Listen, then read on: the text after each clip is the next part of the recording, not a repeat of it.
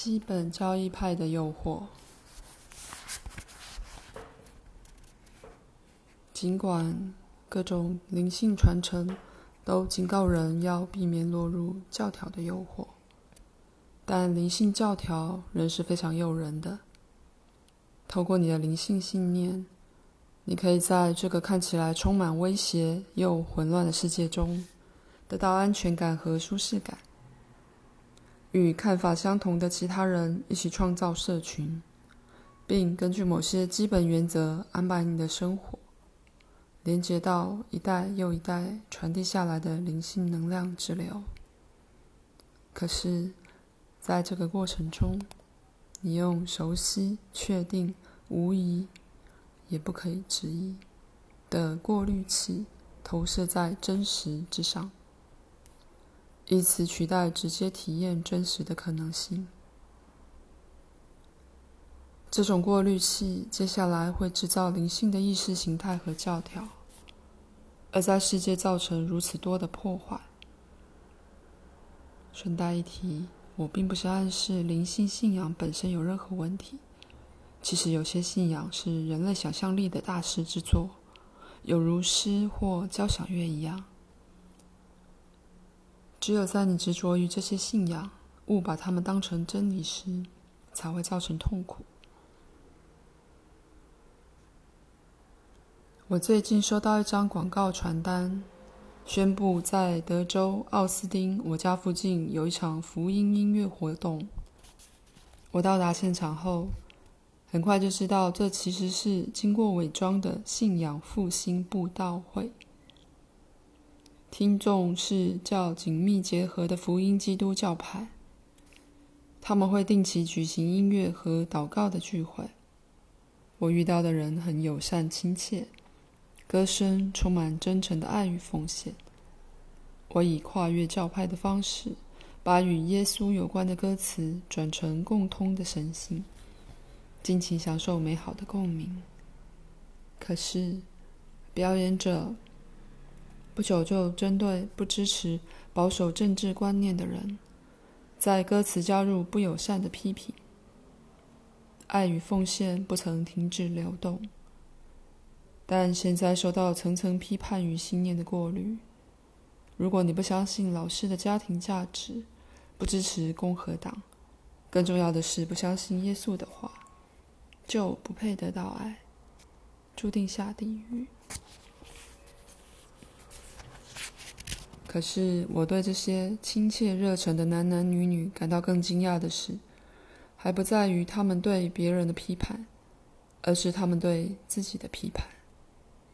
看看他们歌词中的评论，似乎非常努力要成为好基督徒，抗拒撒旦的诱惑，因为他们相信自己生来就有缺点，没有价值，他们自然的洞察力和动力都受到误导。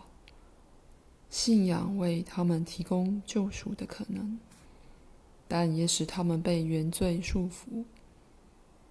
我能了解他们为什么如此坚守宗教信念，因为若没有这种信念提供的保证，他们恐怕就必须面对不确定感和自我怀疑。这正是他们想要克服的。以信念填满空。问号。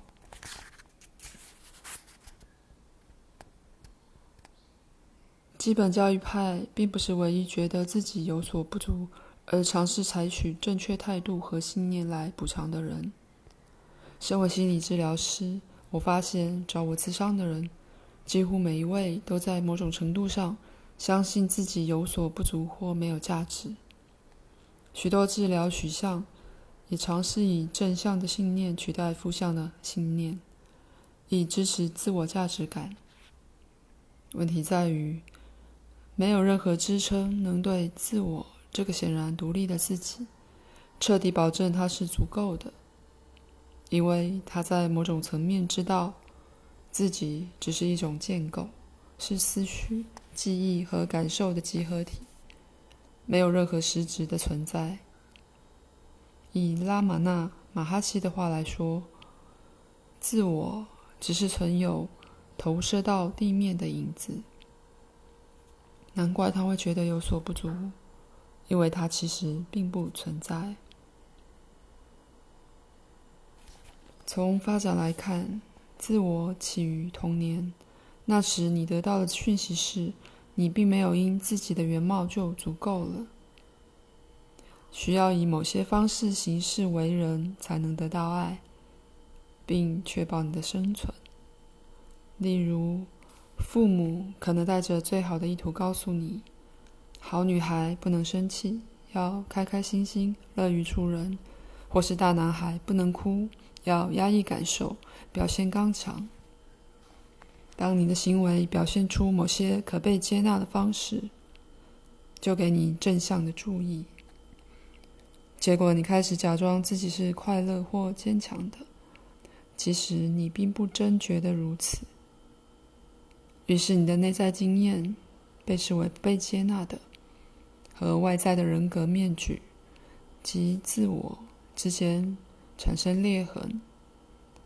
如果你像大多数人一样，你可能花费一生假装成你所不是的某个人，试图以此赢得爱和赞同，或确保你的生存，但内心深处却自觉不足。因为你永远无法真的变成你投射在自己身上的影像。这个过程本身并没有错，其实它显然是无法避免的，但它会造成很大的痛苦。例如，许多人产生上瘾行为，企图以无效的方式填满内心的黑洞或空虚，如酒精、毒品、抗忧郁剂、食物、性。物质享受，没错，还有灵性信念。内在的空虚会如此恐怖、难以承受，以至于愿意做任何事，包括耽溺于自我伤害的行为，来避免面对它。灵性信念为自我提供更正向的身份认同，盖在黑洞上面。补偿不足的感受，你可能认为我一定是好人，因为我遵守福音书的话、瑜伽圣人的教导、佛陀的话语。一段时间之后，你把这些信念塑造成舒适的内在世界，核心就是更崇高、更属灵的你。但这个世界只不过是一种幻想，另一个建构。更多自我的糖衣，并不会使你更接近真实的灵性觉醒。彻底的灵性会完全烧毁你幻想世界的围墙，邀请你直接面对自己的缺乏感和不足感，不受概念的干扰。在当下觉察的光中，你会看见独立的自我只是一种建构，感受就只是感受。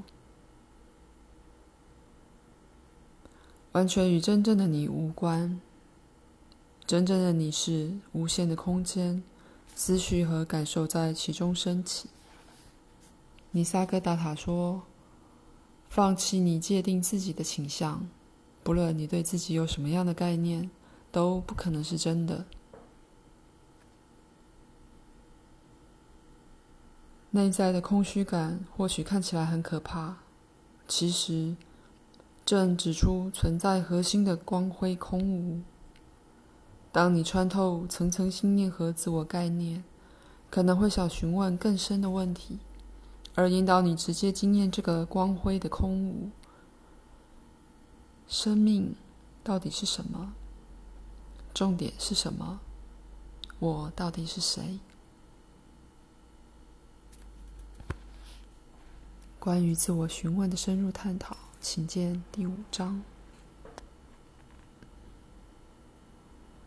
即使是灵性上最正确的不二概念，也可能被自我吸纳为舒适的灵性身份。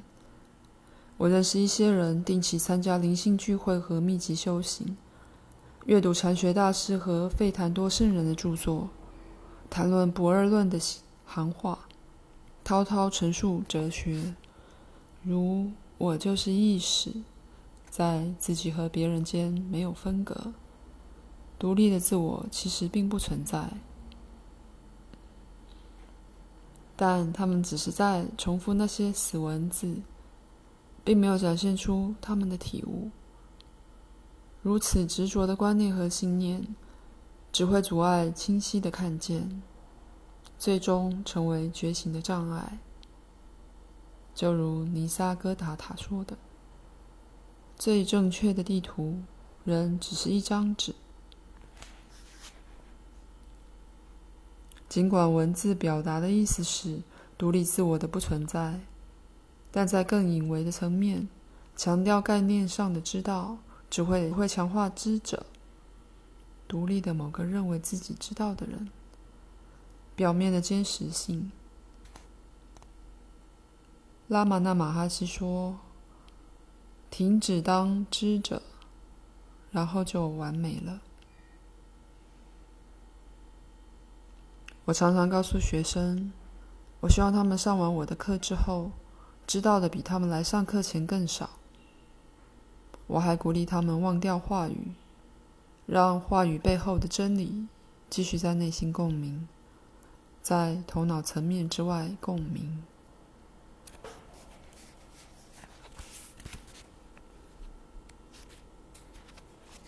对新时代的批评。任何关于灵性信念的讨讨论中，新时代 （New Age） 都值得特别提，因为它倾向于采用基本的灵性真理，以此服务灵性自我。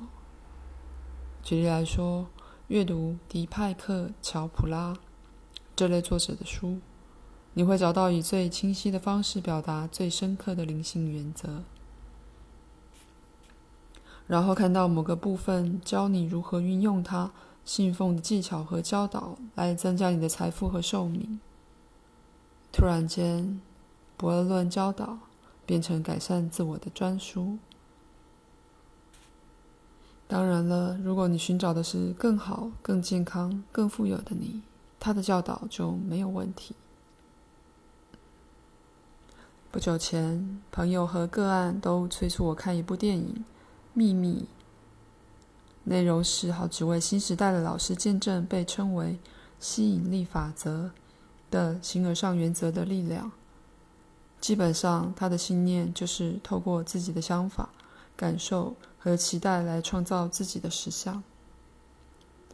根据这个法则，新时代哲学的核心：如果你的愿景是看到财富、健康和幸福，不只是用头脑看到，而是用你的整个存有看到。那么整个宇宙都会配合你，你必然会得到你想要的。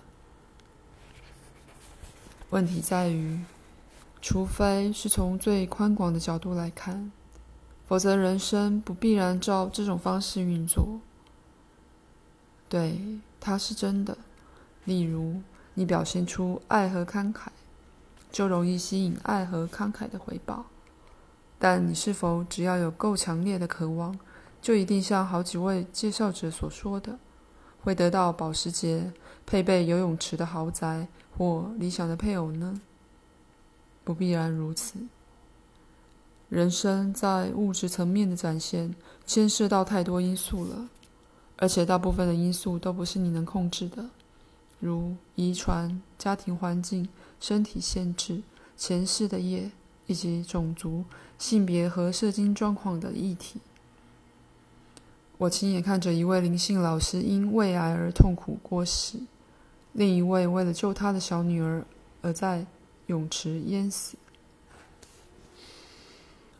一位美丽而觉醒的朋友，在四十二岁生日前几天死于脑瘤。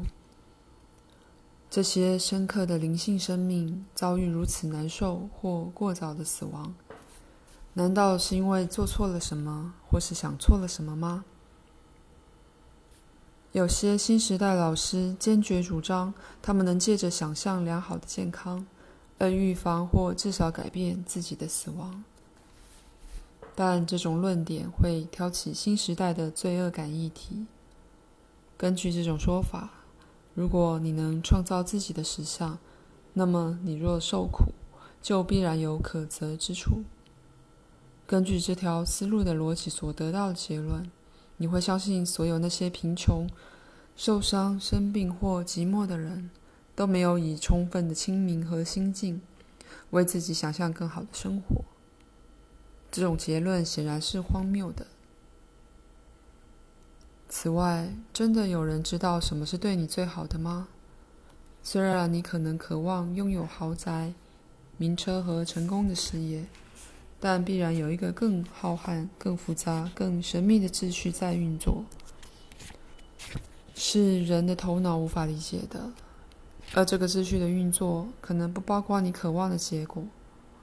古语说：“你若想让神发笑，就告诉他你的计划。”正直、富有、信仰虔诚的约伯，失去自己珍爱的一切。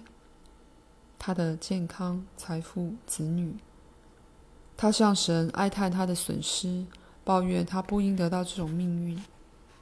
神在旋风中出现在他面前，展现出神性深不可测的广度与深度。约伯因这个景象而拜倒，谦卑，带着敬畏，跪下祈求。神似乎在说：“你认为你知道什么是最好的吗？”多么傲慢！只有我是全知全能的，我使心脏跳动，让星球运转。只有我能给予和拿取，创造和毁灭。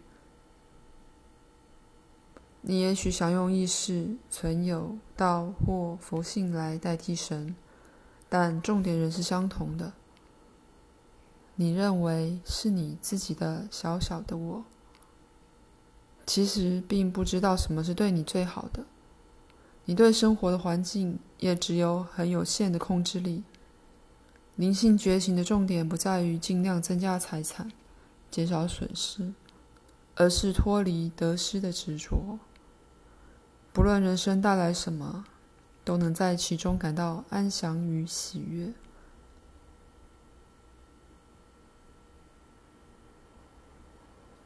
吸引力法则的信念所引发的最深层问题，也许就是被认为创造你实相的那个你是谁？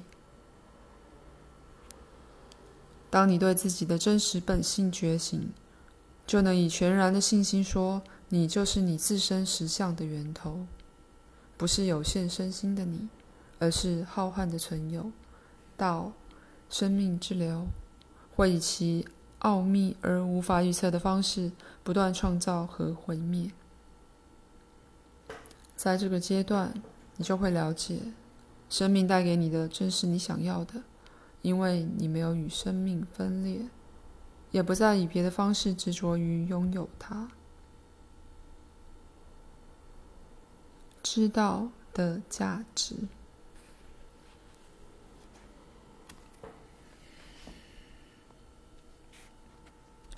不用说，在英国的相对世界中，某些种类的知识是非常宝贵的。例如，如果你是医师、律师、老师、电脑程式设计师或机械技师，就必须采用大量资讯才能做好你的工作。如果你想回复电子邮件或在网络上搜寻，就必须对电脑有足够的了解，才能够达到目的。相较之下，概念知识无法揭示你是谁，但在你的追寻中，可能可以帮助你找到方向。金恩·克兰常说，概念的了解可以为你提供真理的几何图像。他的意思是指一个地区的正确地图，指出超越概念的真理的明确指标。无论如何，这张地图终究只能带你到这么远。带到体悟的边缘，但无法再更远了。它只能把你带到断崖边，你必须自己落入断崖才能觉醒。你必须在某一刻被真理本身占领。当你觉醒时，你在概念上的认识就消融成存有的认识。这是属于新的鲜活、非概念的知道。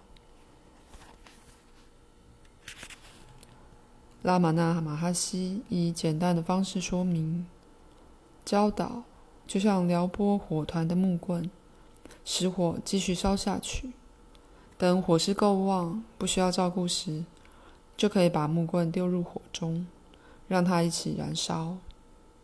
所以，像本书之类的书籍，如果能点燃你心中的真理之火，并保持火势，就具有一些价值。但到最后，你必须放下所有概念，即使是最正确的概念，然后消失到心中更深的智慧。